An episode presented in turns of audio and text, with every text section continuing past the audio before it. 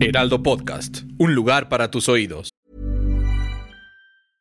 Ready to pop the question? The jewelers at BlueNile.com have got sparkle down to a science with beautiful lab-grown diamonds worthy of your most brilliant moments. Their lab-grown diamonds are independently graded and guaranteed identical to natural diamonds, and they're ready to ship to your door. Go to Bluenile.com and use promo code LISTEN to get $50 off your purchase of $500 or more. That's code LISTEN at Bluenile.com for $50 off. Bluenile.com code LISTEN. Hola, soy Melissa Moreno y estás escuchando un nuevo episodio del podcast literario en el que conversé con Camila Fabri sobre el día que apagaron la luz. Recuerda que nos encuentras en Spotify, Himalaya, Apple Music, Amazon Deezer o en la plataforma de tu preferencia. Recuerda también seguirnos y comentarnos en nuestras redes sociales, arroba Heraldo de México en Twitter, arroba El Heraldo de México en Instagram y Heraldo de México en Facebook. ¿Quién dijo que la literatura es aburrida? Cambiar esa idea será nuestra misión. El podcast literario te acerca al mundo de los libros, de quienes los hacen y llevan hasta ti. Todo lo que te gustaría saber sobre tus autores favoritos, obras, recomendaciones, clásicos y novedades literarias. Comparte nuestro gusto por las letras aquí. Comenzamos.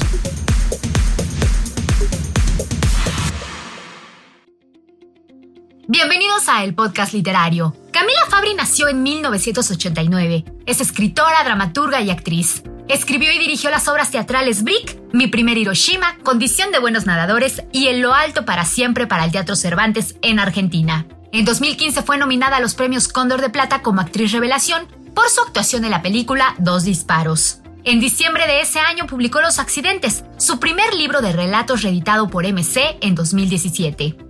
Fue convocada para formar parte de la Feria Internacional del Libro de Guadalajara y la Feria Internacional del Libro de Oaxaca.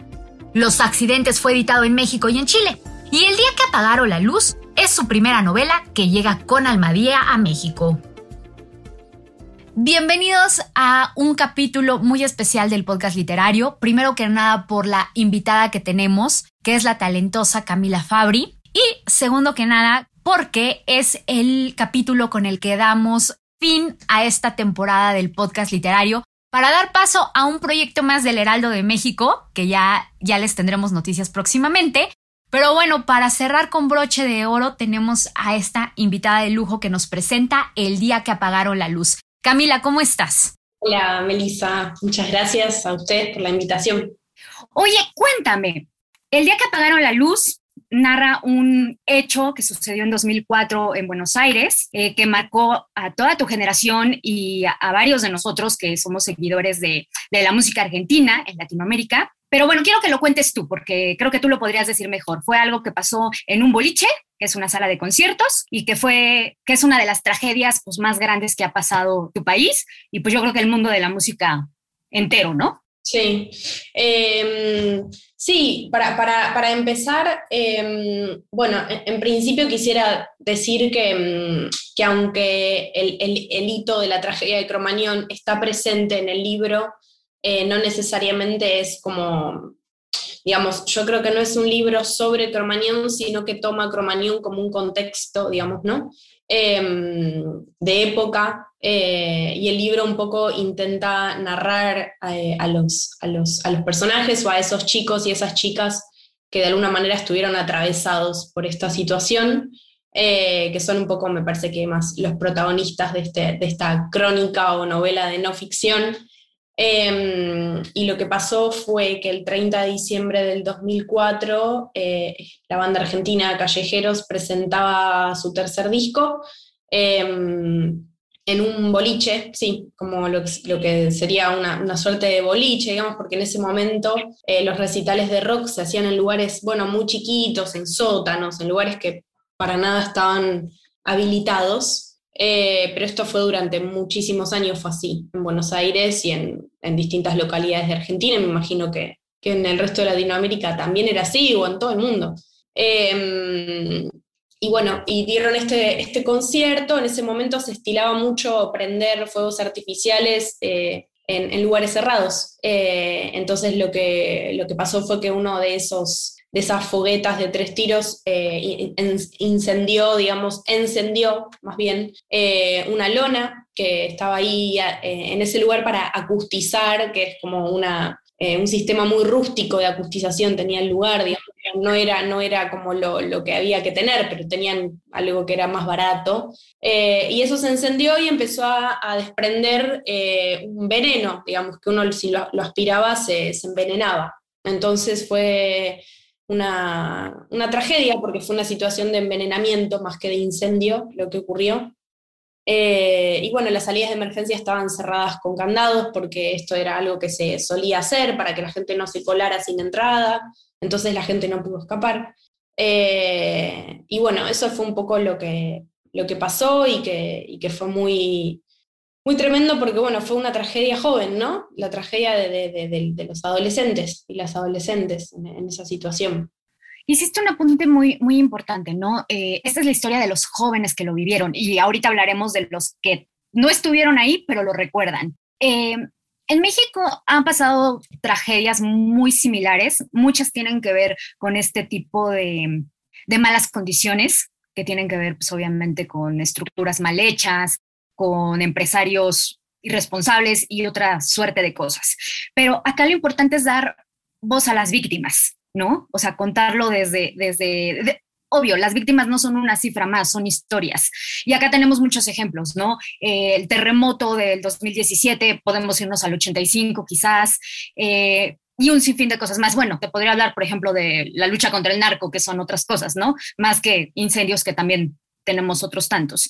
Pero ¿en qué momento, digo, otro punto importante que hay que decir es que eh, Callejeros, que era la banda que se presentaba, dio tres recitales, tres conciertos en este lugar y tú estuviste un día antes. O sea, fue una tragedia que además conociste gente que, que falleció ahí.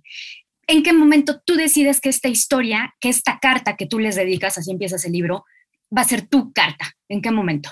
Eh, bueno, esa, esa idea de carta o de misiva fue como, como una idea que, tuve cuando el, libro ya lo cerré, ¿no? Como que me parecía que, si tenía que pensar en, en quién, en una dedicatoria, que en general uno cuando, cuando escribe se estila un poco pensar en, en un agradecimiento, una dedicatoria y, y, demás, como esas, esas palabras que un poco encuadran la obra. Eh, me parecía que necesariamente tenía que estar dirigido a gente que no conozco tal vez, ¿no? Pero, pero bueno, que de alguna manera tuvo una relación cercana o lejana, lo que, lo que ellos consideren, digamos, es igual de válido con, la tragedia.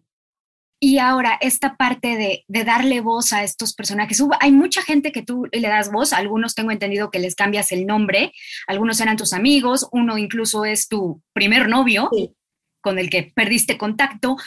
Sí los haces, a muchos de ellos haces que se reencuentren después de años, algunos de ellos, pues supongo que tienes contacto. ¿Cómo es esto? ¿Cómo, cómo decides, Camila, de repente, pues ahora sí que volverte reportera? Eh, sí, hubo un trabajo de, reporteo, eso es cierto. Em, me parece que, fue un poco, bueno, la necesidad de, poder salir de, más de, ese proceso mental y, hacia adentro, que es la escritura ¿no? de, ficción, digamos que uno lo, hace solo en, interiores y tuve la necesidad de, bueno, de poder salir un poco a escuchar a otros y a otras.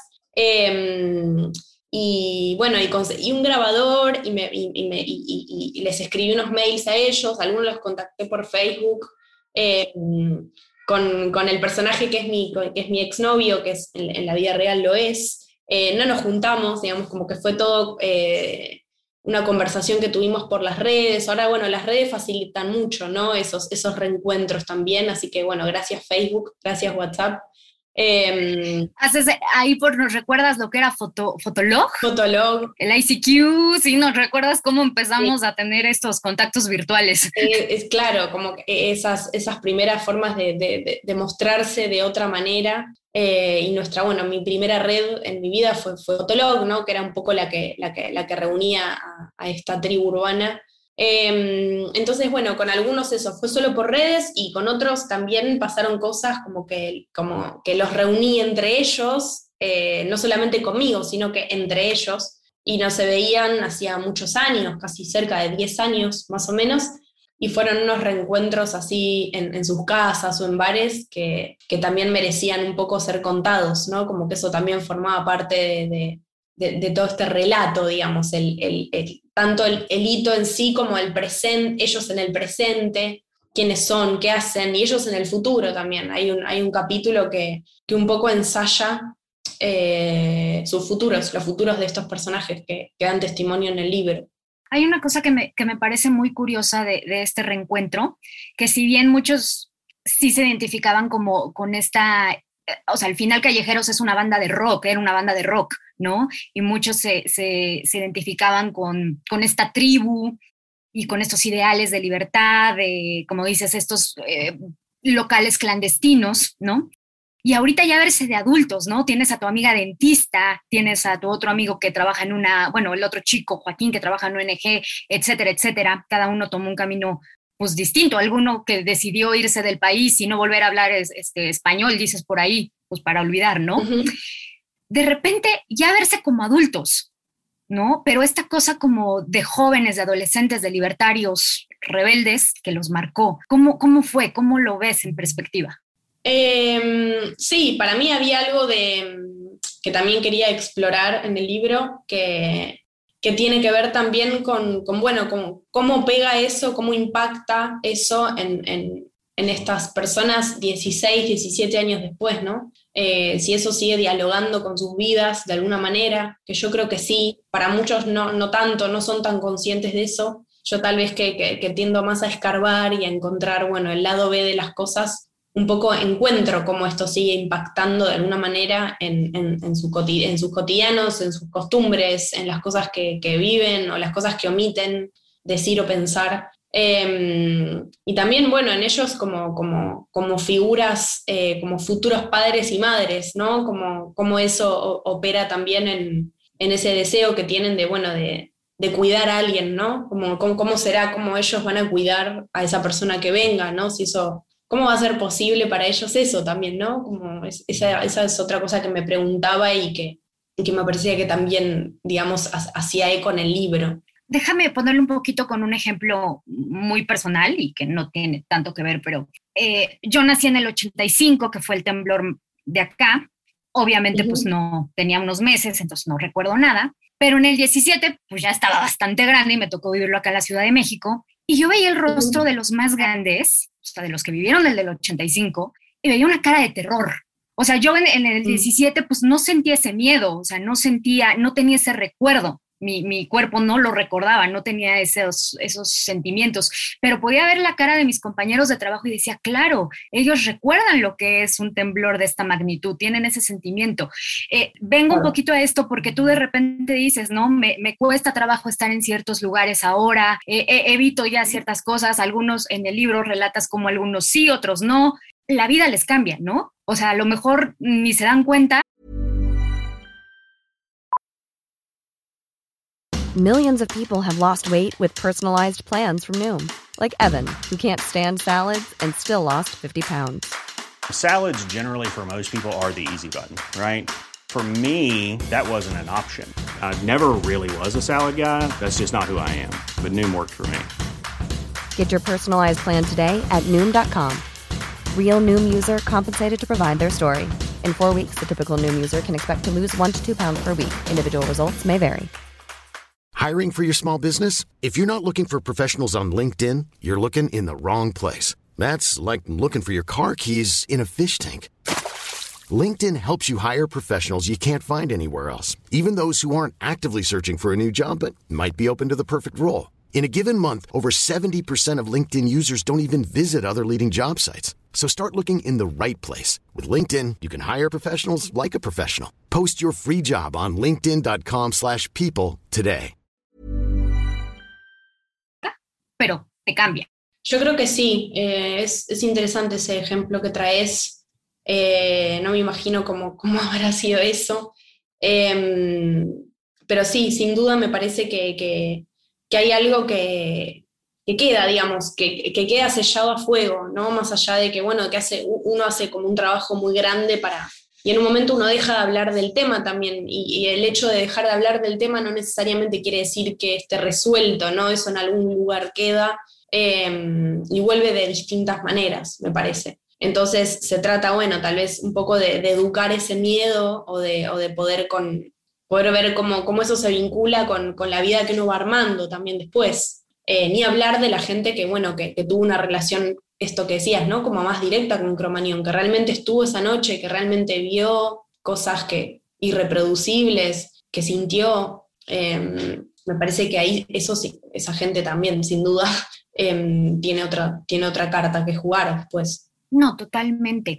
Eh, en la contraportada del libro viene una cita de Julieta Venegas, que obviamente cuando uno toma el libro, lo revisas, y, dice que este libro la hizo entender mejor a la gente de Buenos Aires y su relación con la música, con la amistad, ¿no? Eh, yo viví en Buenos Aires hace algunos años y me acuerdo que, que, Argentina me llamaba mucho la atención, primero por la música, por su relación con la música, yo, yo desde acá como mexicana. Luego, este sentido que tienen con, con los deportes, sobre todo con los hinchas, y con la política. O sea, todo muy diferente, pero todo con mucha pasión. Sí. Todo. O sea, yo me acuerdo que la primera vez este, que, que, a mí me tocó ver un cacerolazo, me emocioné muchísimo. Digo, o sea, ya pasaba cada tercer día, pero me emocionaba, ¿no? Cuando fui a, a un recital, conciertos que se conocen allá, me emocioné también muchísimo porque de verdad se vive de otra manera. El, la cancha, el fútbol también se vive increíble. Y mira que como mexicana sé de lo que hablo, ¿no? Eh, sí, sí, sí, Pero ya al, al, leerte, al describir esta cosa que tenías tú con tus amigos para ir a los conciertos, me parecía increíble. Digo, yo me organizaba con mis amigos, pero esta complicidad que ustedes armaban me parece como, como inolvidable, Camila. O sea, lo de las banderas, todo, era como realmente armarse, pues se oír feo, pero sí, o sea, se organizaban para ir. Sí, sí, en eso concuerdo. Era, era todo un compromiso que no necesariamente estaba ligado a esa hora y media o dos horas que uno le dedicaba al concierto, ¿no? Sino que me parece que, tenía que ver con, bueno, con un, con un compromiso de tiempo completo, tal vez, ¿no? Como que eso, eso cruzaba y constituía como la vida cotidiana. Em, de alguna manera, como que las decisiones de uno también estaban muy, muy signadas por, bueno, pero el viernes a las 10 tengo que ir al recital o tengo que ir al cacerolazo o, o tengo que salir a, marchar por, por, esta causa, digamos, como que me parece que, acá en Argentina, eh, y, es, es, interesante que eso lo, siempre lo escucho de gente que no es de acá, ¿no? porque la gente de acá tal vez ya no lo reconoce, em, pero hay como un compromiso con las causas, eh, con, bueno, con la música y, con, defender hasta las últimas consecuencias al, bueno, al músico o a la música, ir a seguirlo a todas partes, ¿no? Como ir donde toque uno va a estar. Em, y hay algo de eso que, que, sí tal vez tiene que ver con cierta tradición que, no logro identificar de dónde, dónde, empieza, ¿no? Cuál es el punto de partida de esa tradición. Eh, pero sin duda es algo, que, existe. Sí, yo creo que tiene, o sea, que viene de muchísimo más atrás, de sus orígenes, o sea, porque, digo, también la onda política que traen ustedes en la sangre, pues, o sea, el peronismo y todo lo demás está muy en sus adentros, ¿no? Eh, hay algo también, eh, digo, el libro es muy argentino, obviamente el tema es argentino y, te digo, al final yo estoy familiarizada porque tu país me encanta y pues porque además fue una noticia pues que sonó en todo el mundo y además el lenguaje es muy argentino pero no se siente lejano. ¿Cómo, ha sido la recepción? O sea, digo, porque el libro, si mal no entiendo, eh, allá salió en 2019, ahorita acaba de salir en México. ¿Qué te ha dicho la gente en México? Eh, en México todavía no, tuve muchas así como eh, conversaciones con, con, lectores o lectoras. Em, sí, al principio eso, como uno de, mis temores era que, no se pudiera leer de la misma manera que se puede leer acá, ¿no? Como que, hubiera algo de eso, de ese sentimiento tácito, em, de, saber perfectamente qué banda era, ¿no? Eh, y, y, en qué momento ocurrió y qué temperatura hacía en diciembre, no sé, como esas cosas más sensoriales que no se pudiera transferir tanto a otro país. Pero, mm, pero después me di cuenta que no, que, que, no, es, que esto, esto, no es tan así y es, y es algo que también sí fui, fui recibiendo y escuchando y que incluso puede ser interesante leerlo desde otro lado sin tener todo el bagaje de prensa que tuvimos acá, ¿no? Con el tema, con la causa. Eh, sin tener todo ese, todo ese background, me parece que el libro llega de otra manera y que hay algo de que no queda tan ligado necesariamente a la catástrofe en sí, que un poco no era mi intención, ¿no? Em, que uno pueda, bueno, despegarlo un poco de ahí y, conocer, bueno, esos personajes que, hablan ahí. Eso me parece interesante que, que, pueda suceder. Digo, a mí, a mí lo que me pasó es que pude identificar, digo, porque sí conozco el tema, pero también porque obviamente los ejercicios de, de decir, claro, es que no son cifras, es cómo lo vivieron, ¿no? El hecho de que de repente Nahuel, ¿es Nahuel? Sí, este, Joaquín, Nahuel, eh, te, te, contaran cómo vivieron el proceso de sanación, incluso cómo todavía tienen secuelas físicas, pues claro, o sea, no es solamente que hubo 194 fallecidos, si no me equivoco, 1.500 heridos casi, o sea, cada una de estas son historias de vida, ¿no? Entonces, este, y, aquí podemos ver el ejemplo. Eh, otro ejercicio que hace súper interesante, bueno, con esto quería decirte, se entiende perfecto porque acá hay ejercicios similares, digo, ha habido otros incendios, tenemos, no, no quiero meterme mucho en ellos, pero creo que los ejercicios donde cuentas la historia más que solo los números son muy valiosos. Eh, hay otro capítulo donde me parece muy interesante porque es el clásico, ¿dónde estabas cuando cayeron las Torres Gemelas? ¿No? Por decir algo. antes era como, ¿dónde estabas cuando mataron a Kennedy? Por decir algo mucho más antiguo. Fue, le, le preguntaste a mucha gente, ¿dónde estaban cuando Cromañón? Cuéntame cómo fue ese ejercicio, por favor. Sí, sí, fue, fue, fue, un, fue un ejercicio, no, no, recuerdo bien cómo, cómo fue la idea, digamos, de, qué surge, pero me, me, parece que hay algo, mm, sí, como un intento más performático, no sé, como algo parecía más escénico en su momento, que, que esas voces podían, podían servir para, para, para, para producir algo que todavía no sabía bien qué iba a ser el libro.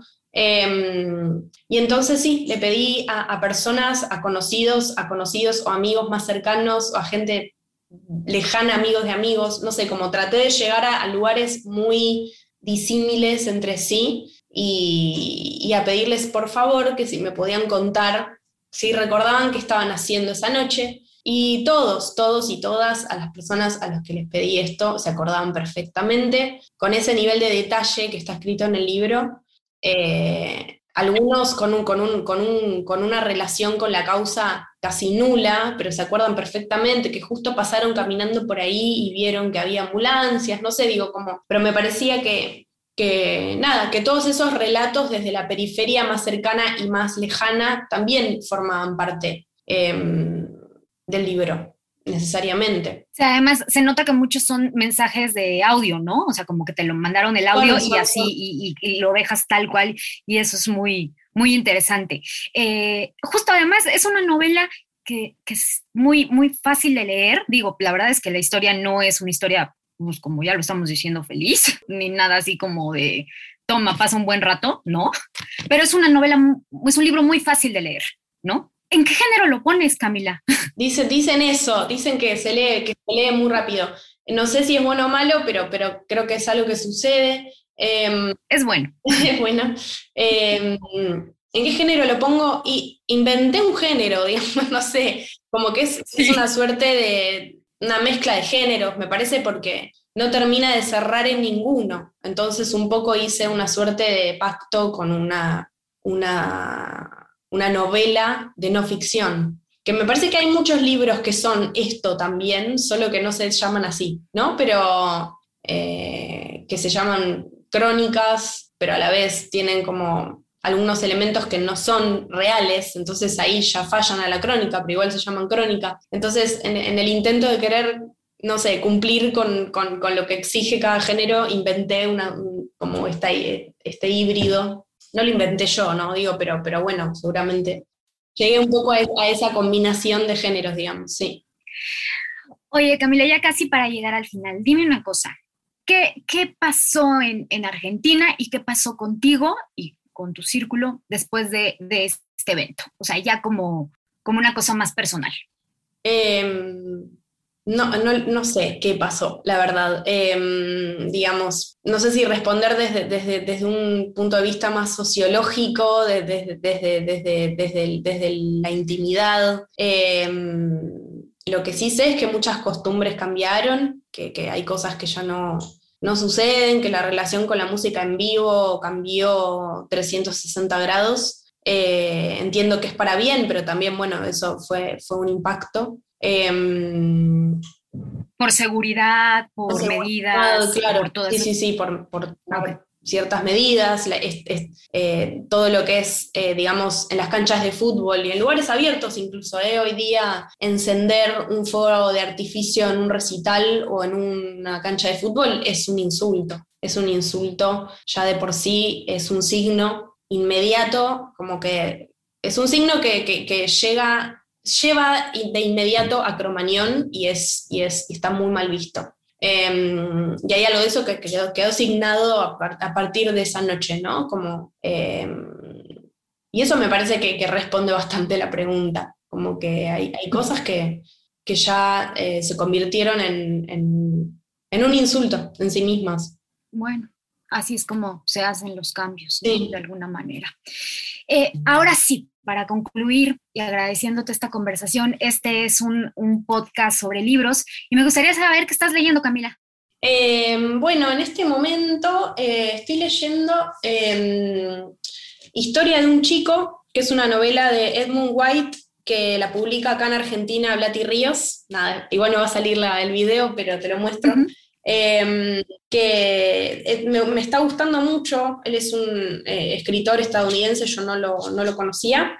Em, y es como una suerte, acá atrás lo dice, es como una suerte de, del guardián en el centeno, pero con un poco más, un poco más pop, no sé. Em, y también estoy a punto de empezar yoga de carrera, eh, que me gusta mucho.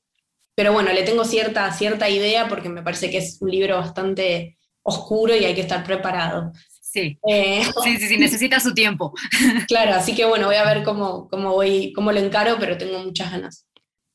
Pues además de esos dos libros, dejamos la recomendación del día que apagaron la luz, editado por Almadía, y Los accidentes, que es eh, tu primer libro que fue publicado también aquí en México, por Almadía también. Delicioso ese libro también. Bueno, también un poco, ya, ya después hablamos de ese si quieres, porque esas historias también te dejan pensando. Sí, sí. Tampoco está fácil de leer, Camila. No, hay, ese, ese, ese, es menos fácil de leer.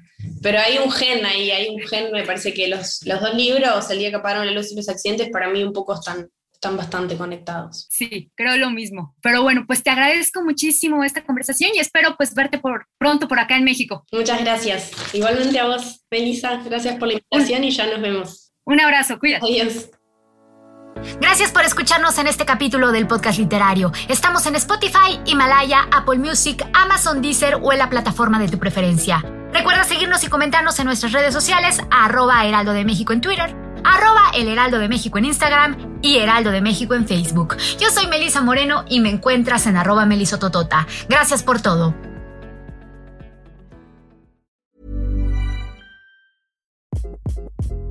Hi, this is Craig Robinson from Ways to Win, and support for this podcast comes from Invesco QQQ, the official ETF of the NCAA. The future isn't scary. Not realizing its potential, however, could be. Just like on the recruiting trail, I've seen potential come in many forms as a coach. Learn more at Invesco.com slash QQQ. Let's rethink possibility. Investco Distributors, Inc.